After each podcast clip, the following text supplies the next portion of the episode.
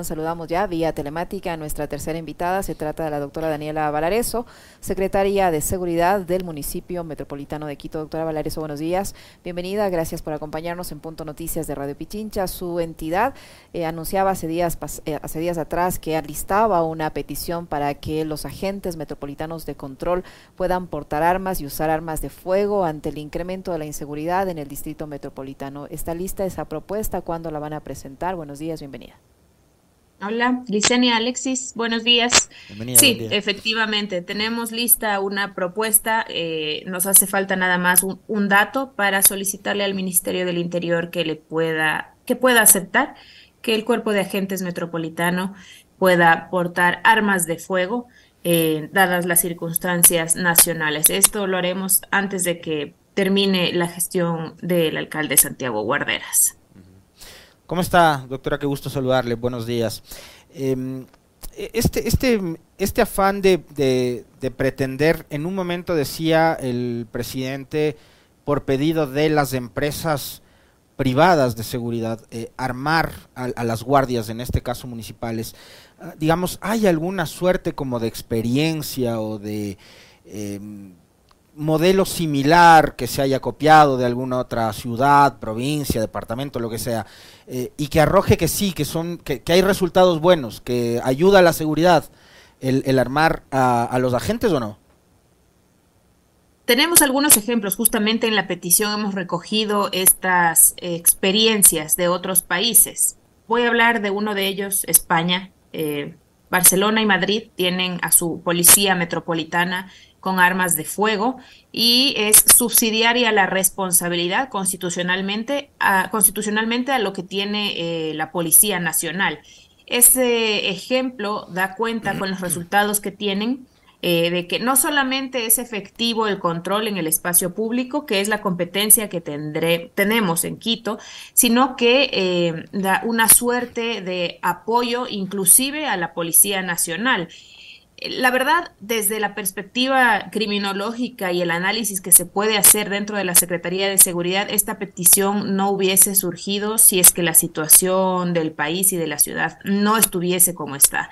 Eh, tenemos antecedentes de que ya en el espacio público inclusive eh, el arma blanca no es la única arma con la que se están eh, generando inconvenientes, sino ya son armas de fuego. Tenemos datos de que en las paradas de transporte eh, de buses hay eh, personas con armas de fuego. Tenemos que hacer un llamado inmediato a las Fuerzas Armadas cuando estamos con estos inconvenientes para que ellos puedan hacer el registro de lo que corresponde y el apoyo de la Policía Nacional ya en las paradas de buses, cerca de los mercados, y eh, en terminales terrestres. Entonces, la situación se ha visto eh, desde mi perspectiva, desde la perspectiva de la Secretaría de Seguridad, desbordada en el ámbito nacional con el control de la Policía Nacional. Por lo tanto, eh, esta petición se hace en base a esta experiencia inmediata. repito, si es que esta no fuese la circunstancia, no hubiésemos hecho esta, esta petición, pero vemos que la situación amerita que el cuerpo de agentes pueda portar armas de fuego previo una preparación, obviamente, una preparación. Justo, eso le iba a preguntar, doctora Valareso, ¿cuál es la preparación que ellos van a recibir? Porque debe haber una preparación psicológica, pruebas, etcétera, etcétera, cumplir con todos los requisitos eh, y, todos deberían tener el entrenamiento adecuado para saber cuándo actuar, cómo actuar, cuándo utilizar o no utilizar el arma de fuego. Le pregunto esto primero y también eh, hace varias semanas también el señor Diego Ordóñez, ex secretario de Seguridad, decía que el porte de armas de fuego en manos de agentes metropolitanos, aduaneros y de tránsito no estaba regulado ni permitido en el decreto que firmó el presidente que viabiliza el porte de armas. Así es, empiezo por la última, Yesenia no, no está, no está permitido en este decreto, por eso vamos a hacer esta solicitud para que el Ministerio del Interior nos, nos autorice. Y la preparación es una, eso está en la solicitud, no puede haber una autorización para que las personas que controlan el espacio público tengan un arma de fuego si es que no están preparadas y se hacen las pruebas psicológicas, médicas, físicas y las que correspondan para poderles dotar de un arma de fuego. No es tan sencillo.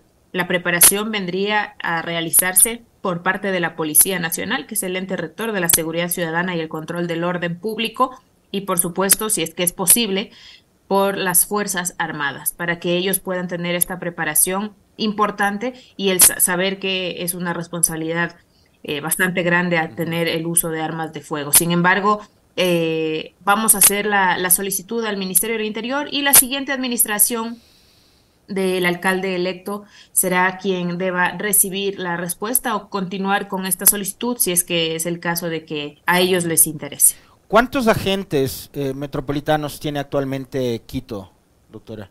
Mil, mil doscientos, mil doscientos agentes metropolitanos en una población de tres millones.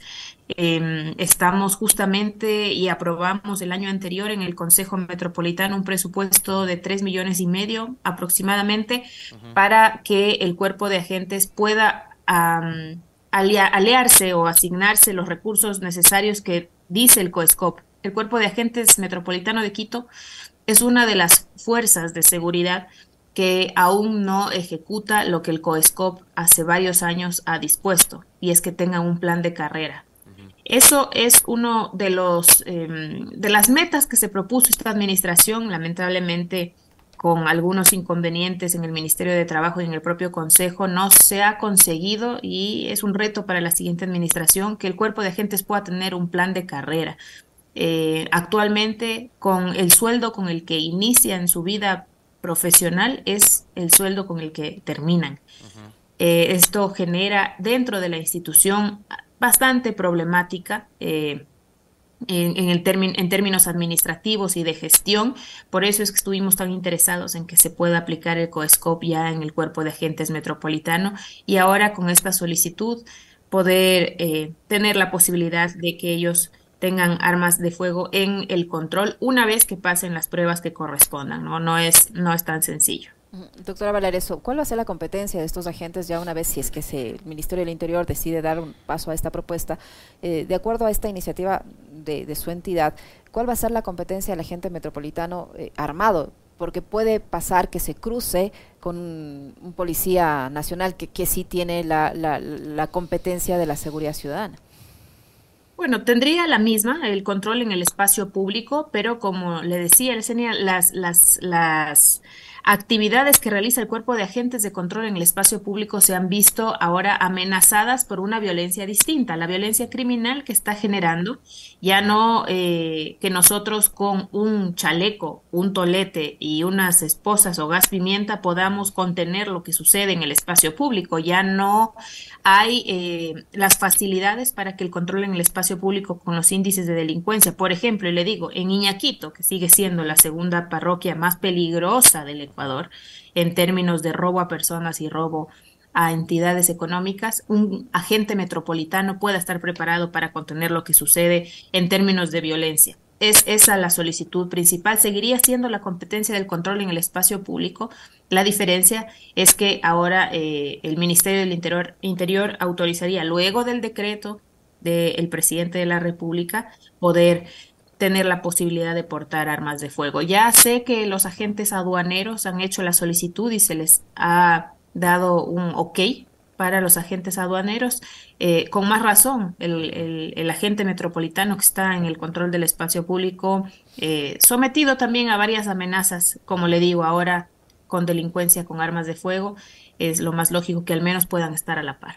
Y presupuestariamente el municipio de Quito en la actualidad está en capacidad de desembolsar los recursos que se necesitarían para comprar armamento, equipo, obviamente van a tener que llevar chaleco antibalas, etcétera, etcétera. ¿Cuánto, además de recursos, se necesita para eso, doctora? Bueno, la asignación, como yo le decía, en esta administración se pudo conseguir, no se había logrado que el Consejo Metropolitano le dé dinero al cuerpo de agentes metropolitano para lo que ellos necesitan, que eran chalecos antipunzón, no antibalas, eh, botas, eh, cascos, toletes. Se consiguió en esta gestión, en esta administración, que se les pueda dotar, tenemos eh, pensado que más o menos la misma cifra debería asignarse el año que viene para que ellos puedan hacer estas compras directas. No quisiéramos que el recurso nazca de la tasa de seguridad, porque la tasa de seguridad debe ser siempre pensada para otros espacios, más que para la asignación del cuerpo de agentes, pero creeríamos que deberían hacer desde la asignación presupuestaria propia del cuerpo de agentes. Además, que vale la pena señalar, se ha aprobado una reforma institucional, una reforma que ahora en la actualidad, desde que entrará en vigencia, el cuerpo de agentes está adscrito a la Secretaría de Seguridad, entonces el presupuesto debería nacer desde la Secretaría de Seguridad para dotar con presupuesto propio de estas herramientas, incluidas las armas de fuego. ¿Qué establece esta propuesta que ustedes van a presentar, por ejemplo, en un escenario, doctora Valareso, de un enfrentamiento entre, comerciantes informales y, agentes metropolitanos armados? Eso, eso se, deberá trabajar internamente, por supuesto que el arma de fuego no se debe utilizar en ese espacio. Eso sería una de las primeras prohibiciones que debería tener un agente metropolitano, hacer uso de su arma de fuego cuando está haciendo un control de comercio informal. Eso, eso es, impensable. Sin embargo, ahora estuvimos, el día viernes estuvimos en la avenida Pichincha y en el Tejar, y dentro de estos operativos que se realizaron, eh, dos ciudadanos tuvieron como comerciantes eh, no regularizados armas de fuego que las tenían en su posesión mientras hacíamos el operativo de control. Eh, afortunadamente hacemos los operativos en coordinación con la Policía Nacional. Si es que el operativo hubiese sido sin la Policía Nacional, no estuviéramos contando una historia ahora muy positiva. Eh, doctora, ¿esto incluiría también a los agentes metropolitanos de tránsito o no? En la petición que estamos haciendo desde la Secretaría de Seguridad solamente es al Cuerpo de Agentes Metropolitano de Control. No hemos tomado en cuenta al agente metropolitano de tránsito cuyas competencias eh, son justamente el control del tránsito, no se ven tan expuestos como el cuerpo de agentes en el control que realiza diariamente en el espacio público. Así es, lamentablemente. ¿Cuáles son los indicadores que, ustedes manejan ahora actualmente, eh, doctora, respecto al tema de la inseguridad en el Distrito Metropolitano? Yo recuerdo que hace algunas semanas conversábamos igual y usted nos daba a conocer eh, unas cifras de una encuesta que habían realizado, un estudio que habían realizado, pero seguramente de esa época acá ya las cosas han cambiado. ¿Cómo estamos en temas de seguridad? Mm, lamentablemente tengo que decirle que para beneficio de la Secretaría de Seguridad no han cambiado mucho. O sea, el manejo, por ejemplo, si volvemos a hablar de las UPCs, la situación sigue siendo la misma. La encuesta la volvimos a hacer, tengo el resultado de la semana anterior era el 70% de las unidades de policía comunitaria que no cumplían con el modelo de gestión adecuado. No quiere decir que estaban cerradas y vuelvo, a ser enfática, no quiere decir que el policía no trabaja las 24 horas. Quiere decir que la unidad de policía comunitaria no abre las 24 horas, sino en etapas. Eso sigue siendo igual, el 70% sigue estando igual. El municipio hizo la adecuación de cuatro UPCs en la ciudad de Quito para que los policías puedan estar 24 horas en estas unidades y no ha sucedido aquello. Em, eh, tal es así que en cada evento al que vamos para iluminar un espacio, instalar una alarma comunitaria o poner una cámara de seguridad, la ciudadanía nos exige que recuperemos las UPCs. Hemos hecho los esfuerzos necesarios para recuperar cuatro, como le indico, y en las cuatro no están funcionando como debería este, este espacio. Eso yo seguiré siendo enfática en que mientras el modelo de gestión de la Policía Nacional no se cumpla como estuvo previsto, es muy difícil cualquier acción que tenga el municipio en términos de prevención. Instalo una alarma comunitaria, suena la alarma comunitaria, llega el ECU 911, el ECU 911 manda la alerta y no hay personal policial que pueda acudir al evento que se está suscitando porque la UPC está cerrada. Ellos, eh, hablo, el Ministerio del Interior indica que están haciendo patrullajes distintos en distintas en distintos ámbitos. Para eso también les hemos entregado motos, 128 motos a la policía de Quito para que pueda hacer ese patrullaje, ese patrullaje de manera más efectiva, pero la respuesta sigue siendo tardía porque las UPCs siguen teniendo un modelo de gestión, principalmente en horas de la noche, que no satisface a las necesidades de Quito. ¿De quién depende que esas UPC funcionen y estén operativas cumpliendo lo que dice el modelo de gestión? Primero, la disposición del Ministerio del Interior, del Ministerio del Interior y luego de las autoridades de la Policía Nacional, comandante general y, dirección de operaciones y demás en escala, ¿no? El comandante de Quito posteriormente para que se habiliten. Hay una oferta de que en el mes de mayo se incorporarán mil policías más en Quito. Entonces esperamos que estos espacios puedan ser ocupados, a pesar de que ya nos ha comunicado el Ministerio del Interior que se están creando cuarteles intermedios, así los han denominado. Son unidades un poco más grandes en espacios focalizados de la ciudad que puedan tener una respuesta ante estos eventos. Para nosotros es importante que las UPC se habiliten, sin embargo el modelo que está trabajando el Ministerio del Interior habla de unos cuarteles intermedios que eh, van a dotar a la ciudad de Quito de más personal policial. Dicen que en mayo habrá mil policías más en Quito.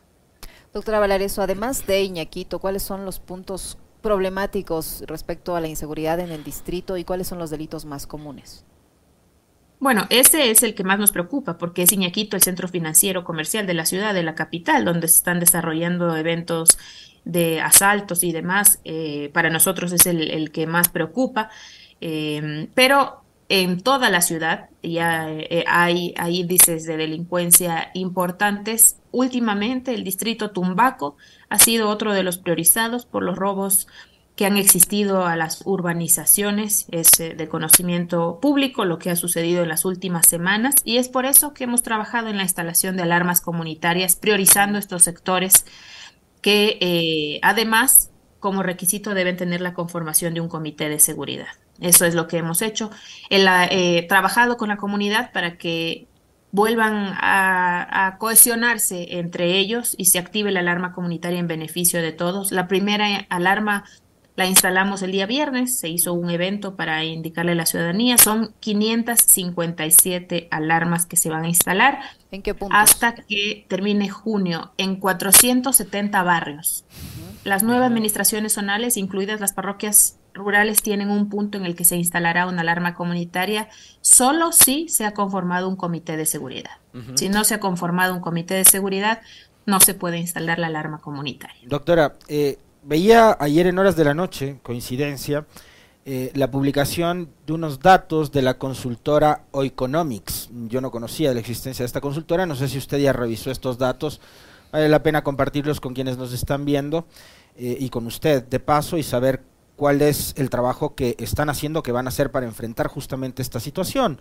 Eh, este estudio de opinión dice que el 88% de quiteños considera que la ciudad está afectada por la inseguridad el 53% de eh, quiteños tiene miedo de salir y por el miedo a ser asaltados, a los robos, a la inseguridad, el consumo general de los hogares en la ciudad ha disminuido en un 53% también y se ha mantenido en un 41%. Apenas el 6% de actividades como salir a bares, discotecas, restaurantes, centros de diversión, etcétera, etcétera, eh, siguen activos. Eh, ¿Qué les dice a ustedes eh, como autoridades de estas cifras y qué es lo que se va a hacer para, en lo que les resta de gestión y lo que debería hacer también el próximo municipio, mejorar para que estas condiciones cambien? Mire, Alexis, lo, fundamental, y siempre lo he dicho, el recurso de la tasa de seguridad debería haberse enfocado a trabajar en ámbitos de prevención. Pero este, este municipio ha destinado los recursos de la tasa de seguridad, varios de esos recursos, en dotar a las instituciones, Policía Nacional, eh, Medicinas, el, Instituto de Medicina Legal y Ciencias Forenses, el Servicio de Medicina Legal y Ciencias Forenses, agentes metropolitanos, dotar de equipos para que eh, puedan cumplir de mejor manera su trabajo. Sin embargo, entendiendo esa data que está anunciando Alexis, para nosotros es importante trabajar en esa prevención de la que tampoco nos hemos descuidado. Sin embargo, la situación debe ir de la mano. Eh, nosotros conformamos los comités de seguridad, queremos que los vecinos estén cohesionados uno con otro, instalamos las alarmas comunitarias, capacitamos a los comités de seguridad, ellos saben cómo instalar la alarma comunitaria, la hacen de manera responsable, lo hacen de manera responsable Claro, pero si no hay una respuesta cuando se está activando la alarma comunitaria, como yo indicaba, muy poco sirve el trabajo que realizamos en términos de seguridad y complementaria a lo que debe realizar la Policía Nacional. Entonces, la recomendación, nosotros eh, hasta que termine esta administración vamos a, eh, instalar más o menos el 50% de las alarmas comunitarias. La repotenciación de las cámaras ya se hizo también, se están instalando. Eh, vamos a entregar 138 motos nuevas nuevamente a la Policía Nacional. Em, continuamos con la iluminación en los espacios públicos. y ese es el aporte que nosotros hemos entregado a la ciudadanía. Hace falta un poco del otro lado también esa, esa, ese, apoyo para que la situación que está leyendo Alexis no se vuelva más caótica aún, que la, gente no salga de Quito, no salga de sus casas a tener una vida en tranquilidad y libertad es lo que lo que preocupa. Desde la Secretaría hemos erogado la cantidad eh, importante de recursos para hacer los trabajos de prevención. Hace falta trabajar en la respuesta. Muchísimas gracias, doctora Valareso. Siempre un gusto conversar con usted, muy amable.